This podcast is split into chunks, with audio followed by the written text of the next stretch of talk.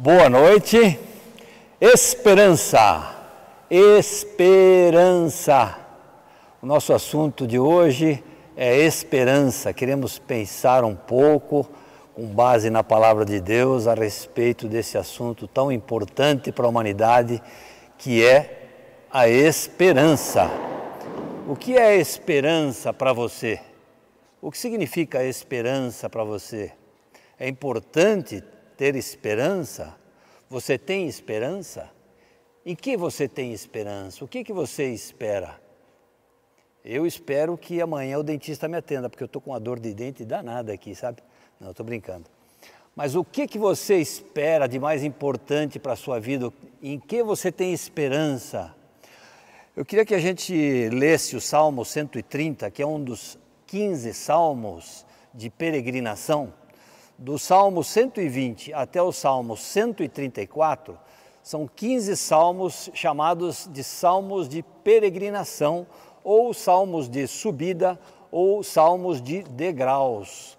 Porque quando os judeus, os israelitas, é, migravam, peregrinavam para Jerusalém, eles normalmente saíam de uma região mais baixa, Jerusalém ficava numa região bem mais alta. Então eles subiam, eram salmos de subida. Eles peregrinavam pelo menos três vezes ao ano para Jerusalém, para ir ao templo, para adorar a Deus e para contemplar a maravilha da presença de Deus. Esses salmos de peregrinação eram cantados, eram orados e eram usados pelo povo no período que eles estavam indo na peregrinação deles para Jerusalém. Então, desses 15 salmos, esse salmo 130, que eu queria que você abrisse a sua Bíblia aí, no salmo 130, para a gente ler junto, eu não sei se vai aparecer na tela, acho que não, porque eu não mandei o, o texto aí para eles, mas abra aí o seu texto em salmo 130, que nós vamos ler agora, e esse salmo 130 trata sobre esperança, a esperança que o povo tinha peregrinando para Jerusalém com relação à sua vida e à situação da humanidade. Como é possível ter esperança num mundo caído, num mundo com tantos problemas, com tanto pecado, com tanta injustiça, com tanta maldade, com tanta doença, com tanta crueldade, com roubos, assaltos, corrupções, problemas diversos? Como é possível ter esperança num mundo onde parece que nós só enxergamos o mal ou só querem nos noticiar informações negativas? Vamos ler o Salmo 130 juntos e tentar pensar um pouquinho com relação à esperança baseado nesse salmo, ok? Então vamos lá. Das profundezas clamo a ti, Senhor, ouve, Senhor, a minha voz. Estejam atentos os teus ouvidos às minhas súplicas. Se tu, soberano Senhor, registrasses os pecados, quem escaparia? Mas contigo está o perdão para que sejas temido. Espero no Senhor com todo o meu ser e na Sua palavra ponho a minha esperança. Espero pelo Senhor mais do que as sentinelas pela manhã. Sim, mais do que as sentinelas esperam pela manhã. Põe a sua esperança no Senhor, ó Israel, pois no Senhor há amor leal e plena redenção ele próprio redimirá Israel de todas as suas culpas. Senhor, usa a tua palavra e fala ao nosso coração, edifica-nos, desafia-nos, ó Senhor, transforma a nossa vida e glorifica o teu nome, Pai, em nome de Jesus. Muito bem. Eu estava pensando sobre essa questão da esperança e fiquei pensando, energia da alma nasce, cresce e se avoluma no interior de nosso ser permanecemos vivos e ativos graças a ela, livres de confusão e desespero. Ela substitui com enorme vantagem tanto os estimulantes como os tranquilizantes. A verdadeira esperança é patrimônio exclusivo dos crentes.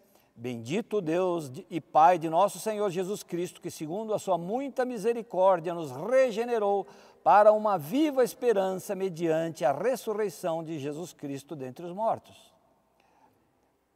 A base em que se firma a esperança é a ressurreição de Cristo. Deus nos regenerou para uma viva esperança mediante a ressurreição de Jesus Cristo dentre os mortos. A vitória sobre a morte garante a vitória seguinte. Nossa esperança está firmada no Senhor, não repousa nos homens, nas armas, nos exércitos, na ciência, na tecnologia, nas vacinas, na cultura, na inteligência, nem nos governos. Agora, por que é importante ter esperança e por que existe é, esse conceito de esperança que, de alguma maneira, é a terceira virtude cristã em 1 Coríntios 13, né? E o mais importante é o amor, não, a fé, a esperança e o amor. Lembra, né, de, de 1 Coríntios 13? É, a esperança surgiu como? Por que surgiu esperança? Por que existe esperança? Por que, que nós temos esse conceito de esperança? Eu fiquei pensando com relação a Adão antes da queda. E fiquei pensando num diálogo com Adão. Fiquei pensando, se eu tivesse uma possibilidade de conversar com Adão antes da queda, eu faria a seguinte pergunta para ele: Adão, qual que é a sua esperança? E fiquei imaginando que talvez ele colocasse a mão no queixo pensasse um pouco e dissesse para mim: esperança? É, o que, que é esperança? Para que, que eu preciso de esperança? Eu estou esperando a Eva aparecer para a gente dar uma volta aqui no jardim. Nós temos tudo aqui, não temos problema de nada, nós não temos dificuldade nenhuma. Para que, que nós precisamos de esperança? E de fato, se você pensar um pouquinho, antes da queda, o homem não precisava ter esperança, porque ele, ele tinha tudo o que ele precisava. Ele não, não estava desesperado, ele não estava desesperançado, ele estava plenamente satisfeito porque ele vivia na presença de Deus. O que é que quebrou essa situação de felicidade absoluta, de comunhão com Deus? Foi o pecado. O pecado, a desobediência, a rebeldia dos nossos pais, Adão e Eva, consequentemente, a nossa rebeldia, o nosso pecado, quebrou esse equilíbrio de relacionamento entre a criatura e o Criador, a criação e o Criador. E essa quebra nesse equilíbrio, essa quebra nessa situação de satisfação plena, de felicidade absoluta no relacionamento com Deus, gerou em nós essa angústia, esses problemas e todas as consequências do pecado. Então, o primeiro passo para nós analisarmos nesse Salmo 130 aqui, quando eles estão orando e cantando, é verificar que se cantava a respeito do pecado. Veja o que diz lá no versículo 3. Versículo 3: Se tu, soberano Senhor, registrasses os pecados, quem escaparia? Então o povo está cantando aqui: olha, nós sabemos que somos pecadores, nós sabemos que a humanidade é pecadora e o pecado tem gerado grandes desgraças terríveis desgraças, abusos, injustiças, violência, crueldade, fome, contaminação no meio ambiente, contaminação nas relações humanas, contaminação na nossa relação com Deus, na nossa relação com a natureza e com as pessoas e com os bens ao nosso redor. O pecado é terrível, então é, é preciso sim ter a consciência de que o pecado é algo muito grave, é algo que arrebenta com o equilíbrio, e por isso nós precisamos, o ser humano precisa ter uma esperança. O antônimo, o contrário de alegria, não é tristeza, o contrário de tristeza, desculpe, o contrário de depressão, o contrário de angústia, não é alegria, é esperança. O ser humano precisa de esperança. Todos nós precisamos de esperança. Adão não precisava de esperança, mas agora o homem caído, sim, precisa de esperança. E é importante ter essa consciência de que nós pecamos. E isso é o grande problema da humanidade. É o grande problema da humanidade, é o pecado e as suas consequências. Não é que governo nós temos, se é de direita, se é de esquerda, não é se teu time ganhou, se o Brasil perdeu, se. Não é isso. O grande problema da humanidade é que, por causa do pecado, nós nos afastamos de Deus e nós vivemos em desequilíbrio, em desarmonia com o Senhor. E isso tem causado sérios problemas sérios problemas. E ponto número um: como são salmos de subida, salmos de degrau, eu analisei aqui e encontrei quatro degraus. O primeiro degrau é esse, o pecado, a importância de ter a consciência do pecado. O segundo degrau, como a gente pode ver lá no versículo 1 e 2, é o clamor. Das profundezas clamo a ti, Senhor. Ouve, Senhor, a minha voz. Estejam atentos os teus ouvidos às minhas súplicas. Então, a partir do momento que nós temos a consciência desse pecado e da gravidade do pecado e de todas as consequências na humanidade do pecado, o que nós devemos fazer é clamar a Deus por misericórdia, do mais profundo da nossa alma, entendendo a seriedade e a gravidade do pecado. Eu me lembro, há uns 15, 16 anos atrás, eu morava lá no Campo Comprido, aqui em Curitiba, na região indo lá para o SIC. E um dia, durante o dia, eu estava indo para o centro da cidade. E quando eu estava chegando ali na, na, naquela avenida Mário Tourinho, um pouco antes do, do McDonald's que tem ali, eu presenciei uma cena muito triste. Uma cena que me deixou extremamente abalado. Do outro lado do, da pista, as ruas eram divididas por um pequeno jardim. Eu presenciei um atropelamento de um garoto de 12 a 13 anos, mais ou menos, que estava junto com o seu primo e ele atravessou correndo a rua e o carro bateu nele e ele rolou por cima do carro, bateu a cabeça violentamente no carro, voltou a, a cair no chão. E eu estava com o fluxo do trânsito, vendo aquela situação, fiquei extremamente abalado, eu tinha que virar à direita forçadamente. Eu virei à direita e encostei assim que foi possível. Conforme eu encostei, meu coração estava muito acelerado, eu estava muito chocado, eu estava extremamente triste e eu comecei a clamar a Deus das profundezas da minha alma, eu estava clamando a Deus pelo Senhor, ó oh, Senhor, ouve a minha voz, Fique atento aos meus ouvidos, os teus ouvidos, às minhas súplicas, Senhor. Tenha misericórdia desse garoto que acabou de ser atropelado. Tenha misericórdia, Senhor. Não permita que ele morra, que ele sofra, Pai. Comecei a clamar, nós precisamos clamar, gente. Aí imediatamente liguei para o SIAT, óbvio. Liguei para o SIAT relatando que eu havia presenciado um acidente que nós precisávamos urgentemente de uma viatura do SIAT. E o pessoal do CIAT começou a me fazer perguntas, qual era o meu RG, qual era o meu nome completo, qual era o meu endereço, qual era o meu CPF, como que tinha sido o acidente. Eu falei, escuta, vocês precisam mandar uma ambulância correndo aí, o garoto acabou de ser atropelado, para de fazer tanta pergunta. Não, mas nós precisamos que o senhor vá lá e veja como é que está o corpo e nos relate como é que está o corpo. Eu falei, caramba, eu, era a última coisa que eu queria fazer na vida, era ir ver o corpo desse garoto. Eu, eu não tenho resistência para esse tipo de, de, de incidente. Eu sou, eu sou muito fraco para esse tipo de coisa. Não, mas o senhor tem que ir lá, o senhor tem que ver o que aconteceu com esse garoto para nos relatar. Eu falei, ah, meu pai santo, tá bom, vou lá. E fui lá. Quando eu cheguei lá, rapaz, aí eu fiquei mais triste e mais chocado ainda. Fiquei muito chocado, fiquei muito angustiado. O garoto tinha sofrido uma lesão muito forte na, na cabeça, no crânio, e ele estava tentando chorar, ele estava tentando gritar, ele estava tentando reagir, ele estava lutando contra a morte. E eu fiquei muito, muito, muito, muito sensibilizado e falando com o Ciat, falei, olha, o garoto está assim, assim, assim, assim, pelo amor de Deus, manda logo uma, uma ambulância. E graças a Deus, naquele momento tinha passado uma, uma viatura do Exército, o Exército tinha parado o trânsito, estava organizando o trânsito, não deixava aqueles curiosos se acumularem ali. Ele falou, tá ok, nós vamos mandar o SEAT, estamos mandando o SEAT. E eu saí dali e fui orando pelo garoto. E eu, no dia seguinte, eu tinha uma viagem para a Holanda, a trabalho. Eu tinha que ir para a Holanda, tinha que viajar para a Holanda. Mas eu, durante todo aquele dia, durante a noite, eu estava angustiado com aquele problema, clamando a Deus por esse garoto, orando para esse garoto. E eu resolvi ligar no SIAT para saber como é que estava esse garoto. E liguei no SIAT e eles disseram, olha, está internado no hospital evangélico.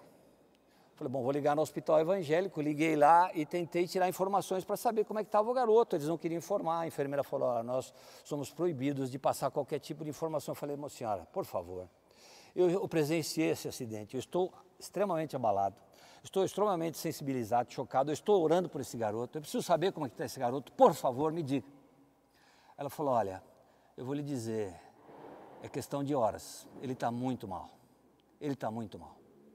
Não tem possibilidade nenhuma de sobreviver. Falei, obrigado. Mas vou estar tá orando por esse, esse garoto.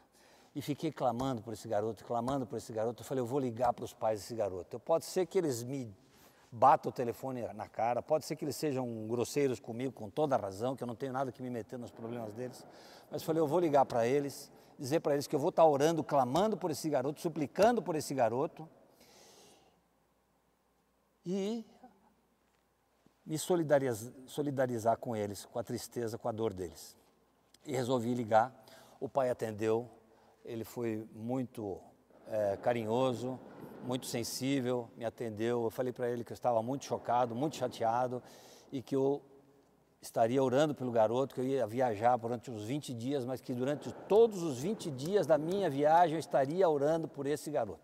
E foi o que aconteceu. Eu fui viajar, fui trabalhar, estava lá na Holanda, visitando clientes, fornecedores, e todo dia eu orava por esse garoto. Quando a gente está numa situação assim terrível, sofrendo, o resultado e as consequências do pecado, e a nossa humanidade está sofrendo as consequências do pecado. Se nós não tivéssemos pecado, possivelmente não teríamos acidentes de, de trânsito, possivelmente não teríamos assaltos, roubos, maldades, possivelmente não teríamos o mal.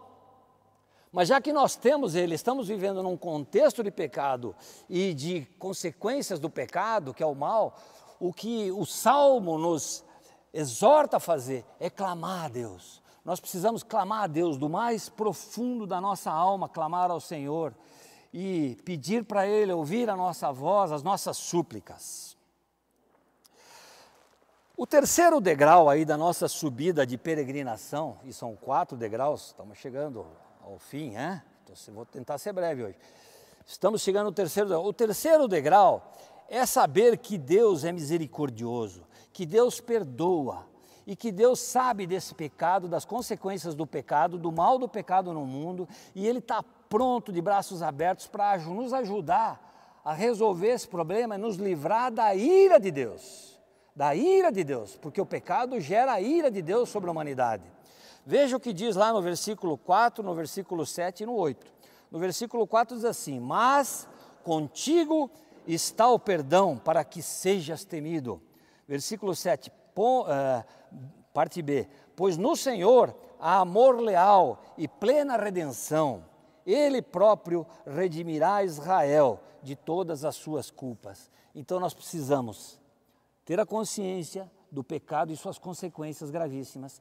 Nós devemos clamar a Deus por misericórdia e nós devemos saber que Deus é misericordioso, que Deus perdoa, que Deus é leal e que Ele redimirá Israel, o povo dele, a humanidade que se voltar a Ele de todas as suas culpas. Isso é um fato, uma certeza que nós precisamos ter clara na nossa consciência.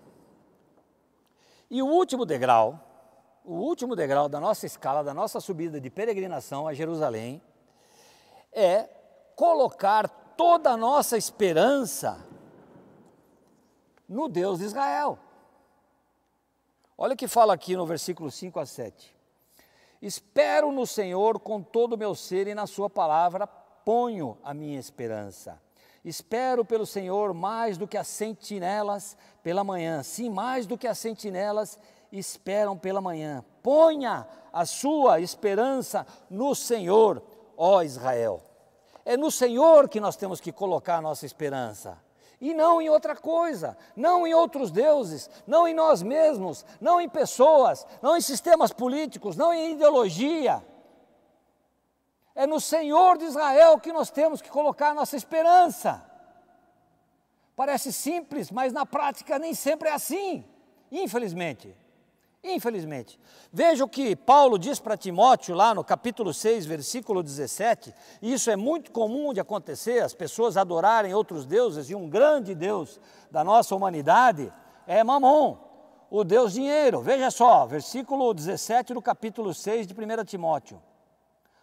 Paulo falando para Timóteo: ordene aos que são ricos no presente mundo que não sejam arrogantes, nem ponham a sua esperança na incerteza da riqueza. Na incerteza da riqueza. Não ponham a sua esperança na incerteza da riqueza. E isso é muito fácil de acontecer. Comigo. Com você. Com qualquer um de nós. Parece que nós só dormimos tranquilos quando a conta bancária está com saldo positivo. Agora, se começa a titubear, já o nosso humor começa a mudar. Será que nós estamos colocando a nossa esperança no Deus Mamon? Ordene aos que são ricos ou aos que estão enriquecendo, porque muitos de nós estamos enriquecendo, estamos prosperando, estamos indo bem nos nossos gastos, ou indo mal, não é? Se estamos indo mal, ficamos desesperados porque não temos uma mão. Se estamos indo bem, estamos muito alegres porque temos uma mão para confiar nele. Não! O mamon é um Deus traiçoeiro. Leia o livro lá do Richard Foster, Sexo, Poder e Dinheiro. Ele diz que o dinheiro é um Deus, ele não é neutro, não. Ele quer ser adorado. Então, olha aqui: ordene aos que são ricos ou que estão enriquecendo no presente mundo e entre nós, estou falando entre nós, que não sejam arrogantes e nem ponham a sua esperança na incerteza da riqueza. Você tem colocado a tua esperança na incerteza da riqueza? Tem? Não faça isso. Está colocando no lugar errado. Vai se dar mal se fizer isso. Cai fora disso. Deus não desmancha prazer. Ele sabe o que é melhor para cada um de nós. Não coloque a sua esperança na incerteza da riqueza, mas em Deus, que de tudo nos provê ricamente para a nossa satisfação. Ordene-lhes que pratiquem o bem, sejam ricos em boas obras, generosos e prontos a repartir. Se Deus está te abençoando, meu irmão, é para você abençoar. Viu? Dessa forma, eles acumularão um tesouro para si mesmos, um firme fundamento para a era que há de vir, e assim alcançarão a verdadeira vida. Então, colocar toda a nossa esperança no Deus de Israel e não em outros deuses. E colocar a nossa esperança, como diz nos Salmos aqui, mais do que as sentinelas. Espero pelo Senhor mais do que as sentinelas pela manhã. Sim, mais do que as sentinelas esperam pela manhã. Eu fiquei pensando, mas o que, que tem a ver esperança com sentinela? Parece que não tem nada a ver, né? Sentinela, esperança. Eu me lembrei quando eu era garoto, que eu morava do lado do, do escola de cadetes do Exército. Eu estava sempre lá jogando futebol com eles. E logo na entrada tinha duas guaritas assim, bem bonitas, onde ficavam dois vigilantes ali armados, né? Controlando toda a entrada e saída de, dos que entravam na escola de cadetes, os soldados, os capitães, os coronéis e tudo mais. E fiquei pensando nos vigilantes, os vigilantes da época de Davi, na época quando foram escritos esses salmos, os vigilantes que ficavam cuidando para avisar se estava chegando algum inimigo. E pensa um pouco, imagine você vivendo naquela época, usando roupas que não são roupas de grife bem costuradas como esta, vivendo talvez dentro de um castelo protegido por um rei, mas sabendo que existem outras nações querendo invadir a sua nação, querendo destruir e raptar tudo que você tem de riqueza. E quando eles chegavam para entrar e invadir e dominar outra nação, não pense que eles chegavam assim pedindo com licença ou fazendo negociações políticas. Eles entravam rasgando com a espada, cortando a cabeça, arrancando sangue. Desculpe usar esse termo, estuprando as mulheres, fazendo um mal. Gente maligna, eram rebeldes, eram brutos, eram bárbaros. Então era muito importante ter uma fortaleza e nessas fortalezas, em torres, você ter vigilantes, que eles chamavam de atalaias. Na Bíblia são chamados de atalaias, não é? E esses vigilantes, essas atalaias, tinham que ser pessoas, número um, pessoas de confiança, escolhidas a dedo. O terror era grande. eram pessoas de confiança escolhidas a dedo. Essas pessoas, os sentinelas, eles tinham uma grande responsabilidade, mas eles também tinham uma alta periculosidade, sim. Sabe por quê? Porque quando o, o, o, povo inimigo que quer entrar e invadir, a primeira coisa que ele quer fazer, o ladrão, é desligar o alarme. Então, quem que era o primeiro alvo? Era o vigia, era o atalaia. Nós vamos detonar o atalaia porque desligando o alarme a gente invade o negócio com mais tranquilidade, certo?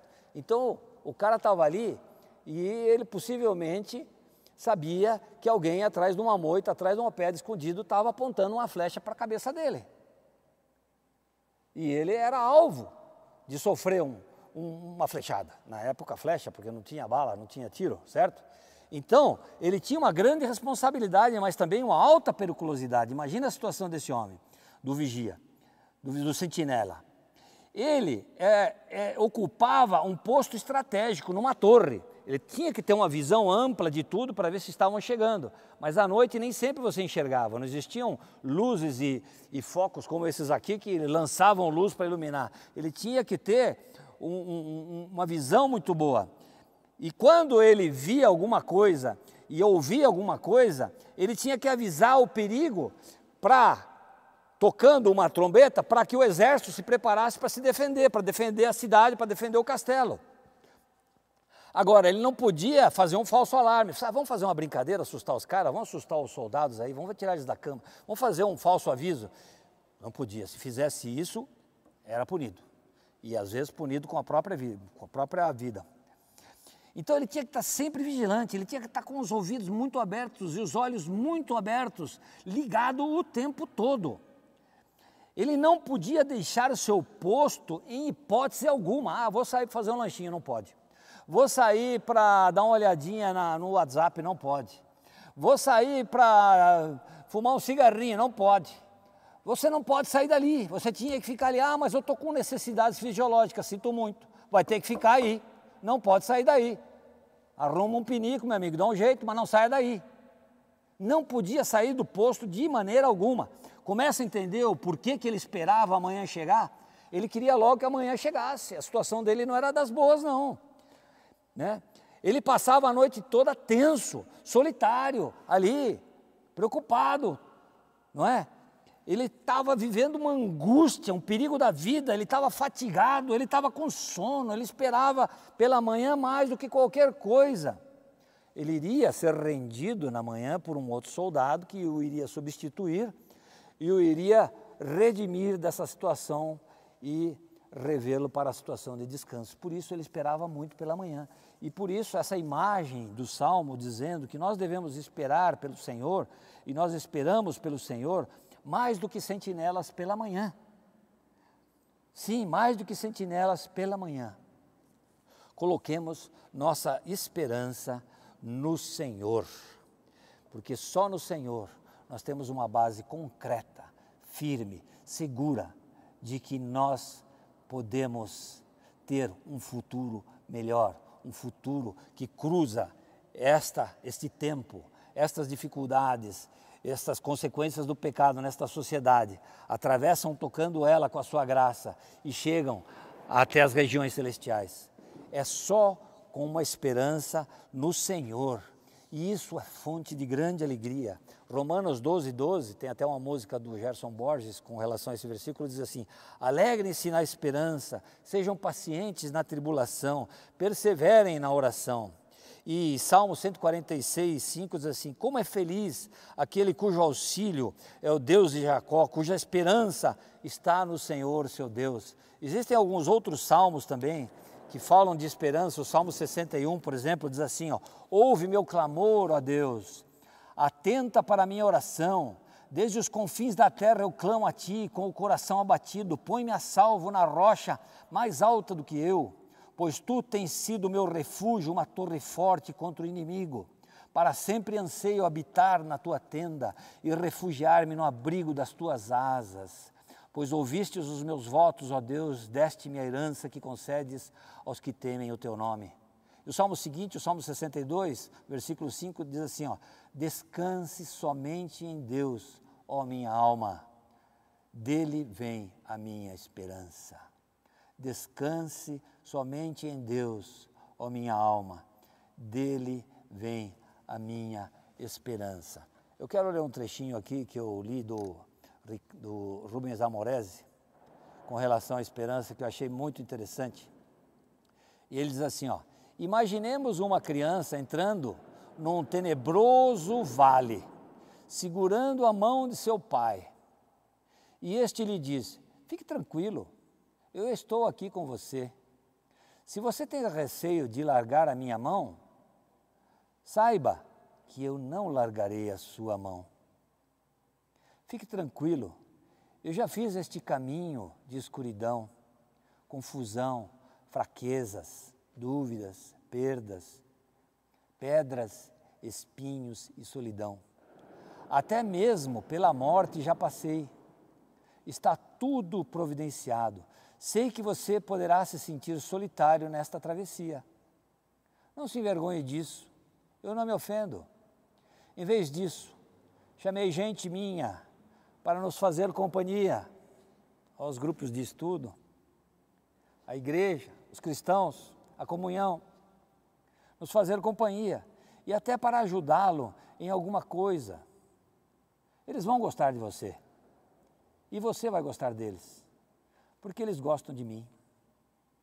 Como diz, os, como diz Isaías 41, 13, porque eu sou o Senhor, o seu Deus, que, que o segura pela mão direita e lhe diz: Não tema, eu o ajudarei. Nós temos uma esperança viva, irmãos.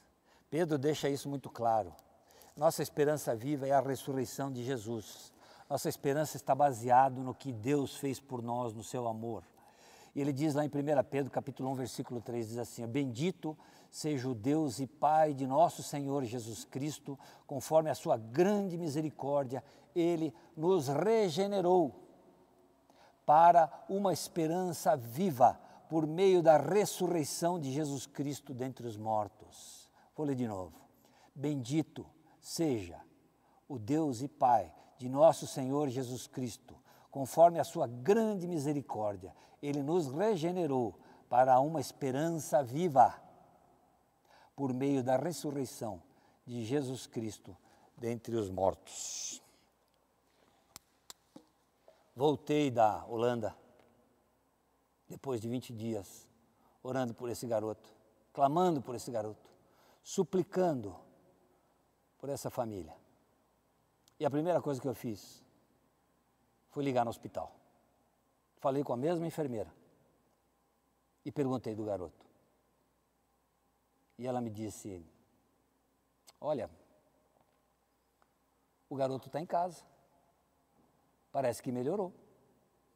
Eu fiquei surpreendido pela alegria, como diz o C.S. No livro dele.